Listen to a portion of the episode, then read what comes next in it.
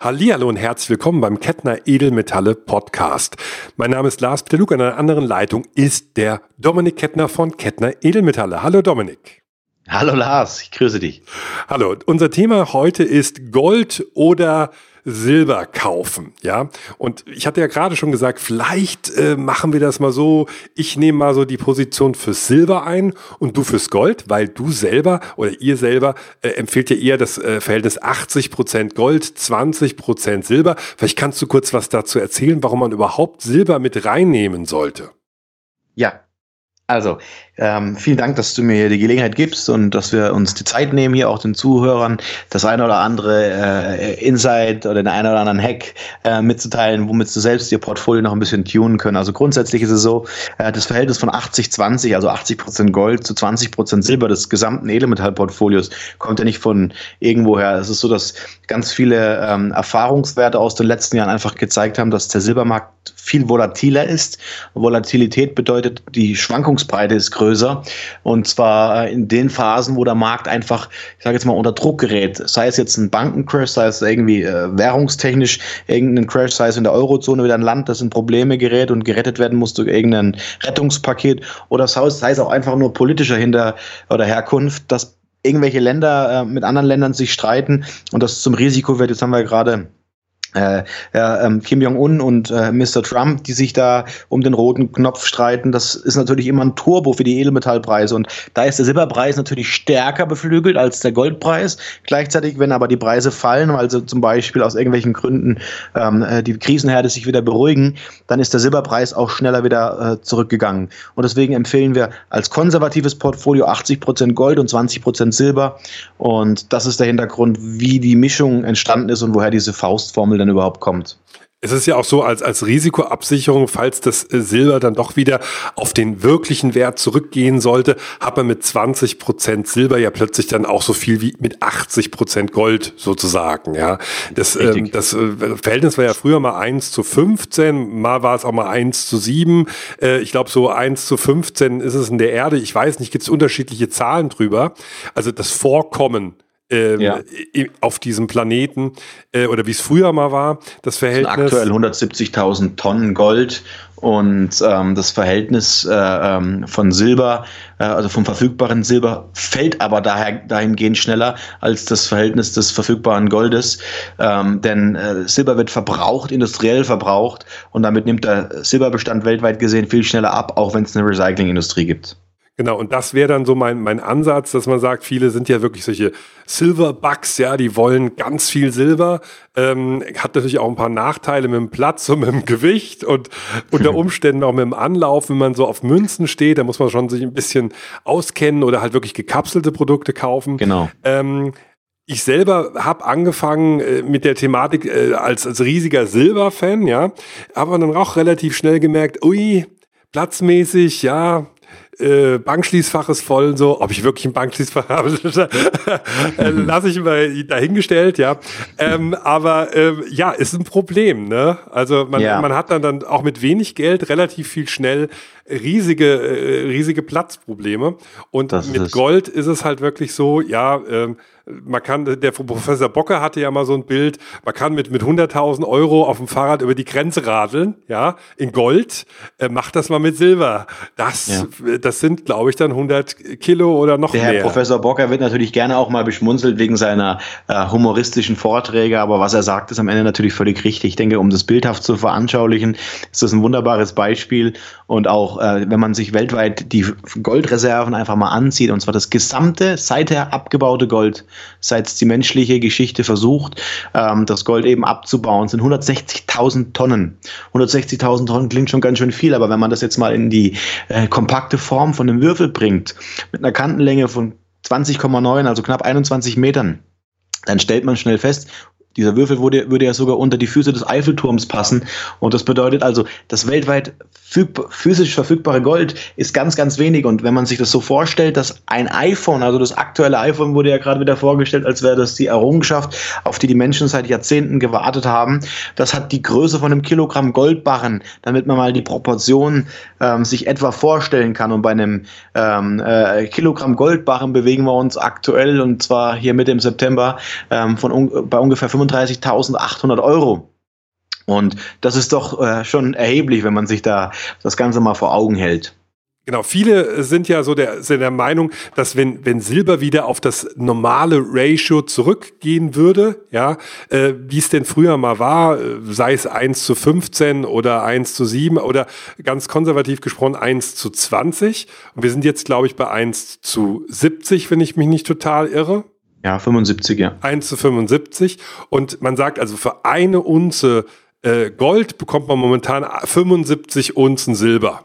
Und wenn ich mir jetzt halt ganz viel Silberunzen kaufe und dieses Ratio gleicht sich quasi an, dann kriege ich dann auf einmal für die äh, für, für 20 Unzen Silber, wenn sie es angeglichen hat, eine Unze Gold. Also ja. mache ich aus 75 dann äh, 3, irgendwas Unzen Gold statt einer. Das ist natürlich genau. dann in meinen Augen besser Silber zu kaufen, ganz viel Silber, dass wenn sich das angleicht, dann tauscht das alles in Gold, dann habe ich ein riesiges Geschäft gemacht.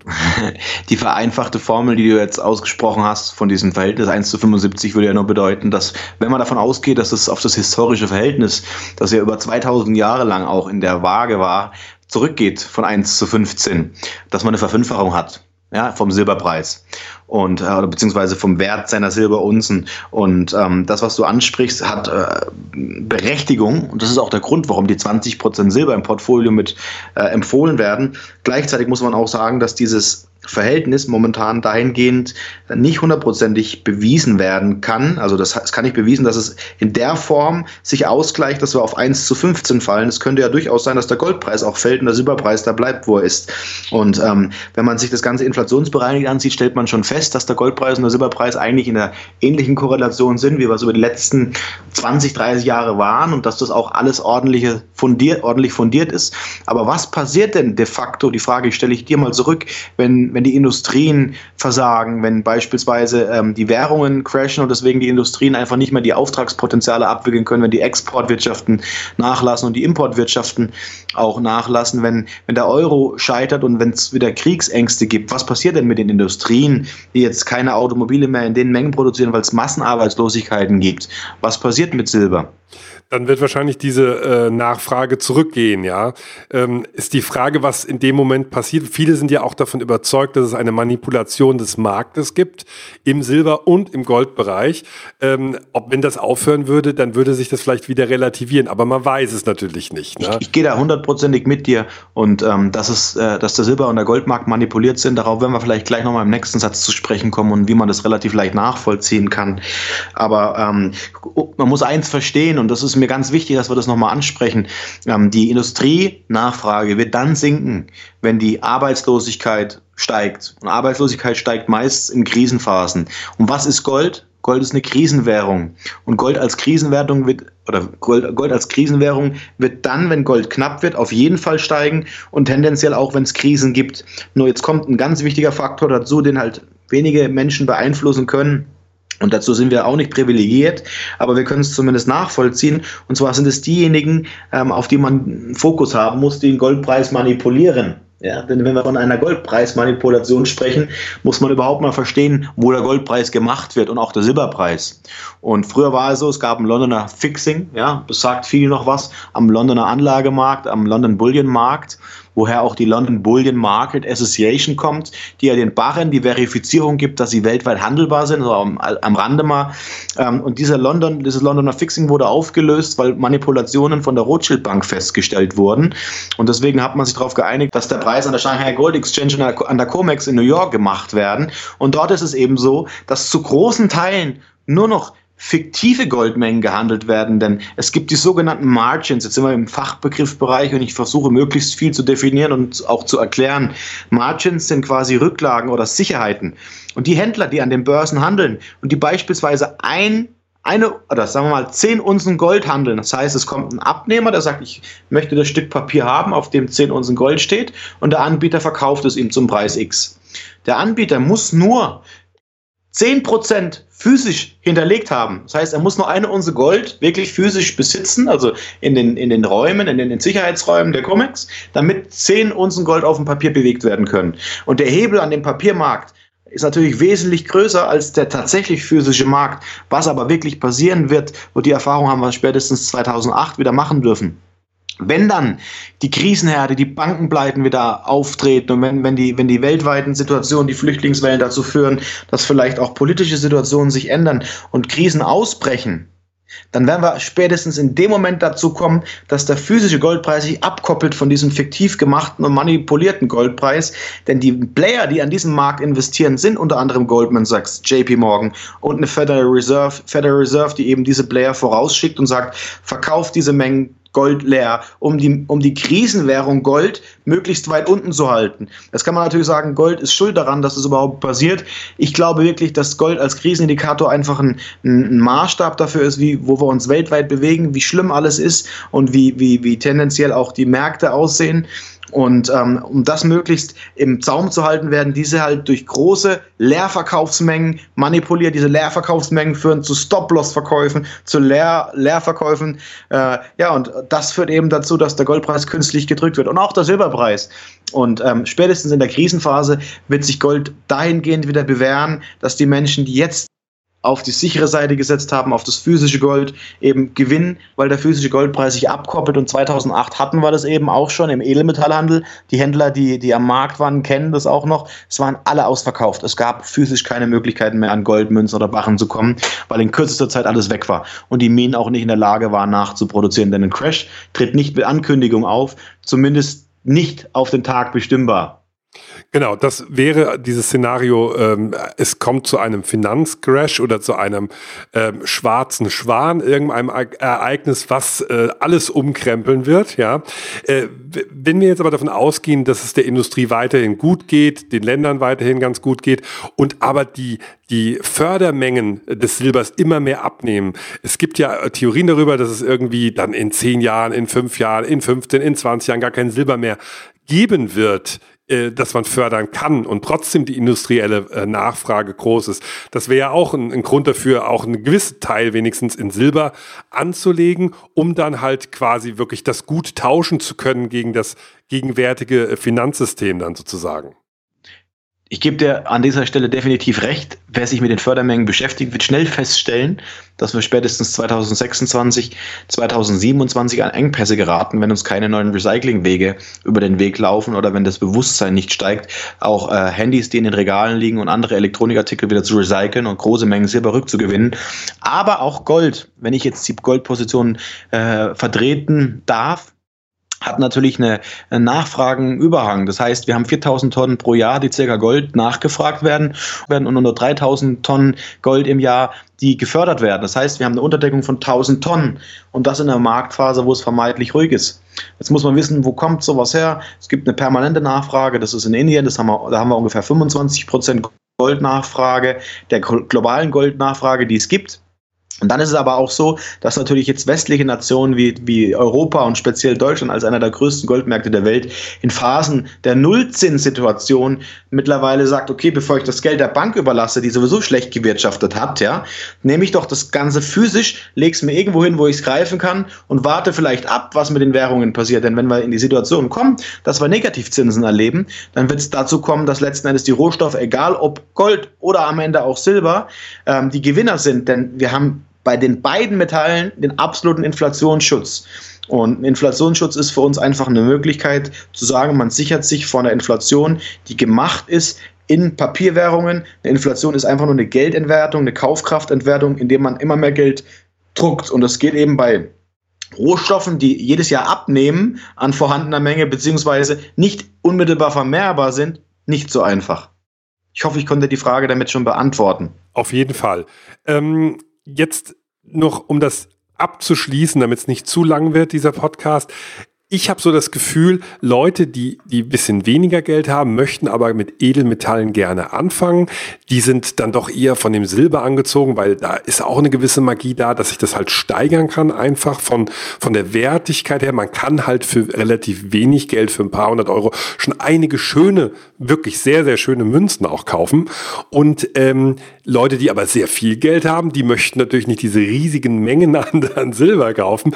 Die kaufen halt dann lieber Gold, weil sie das auch einfach dann ja kompakter halt haben. Kannst du das so unterschreiben? Du hast ja ganz viele Kunden. Ihr habt ja, wie viele Kunden habt ihr denn nochmal?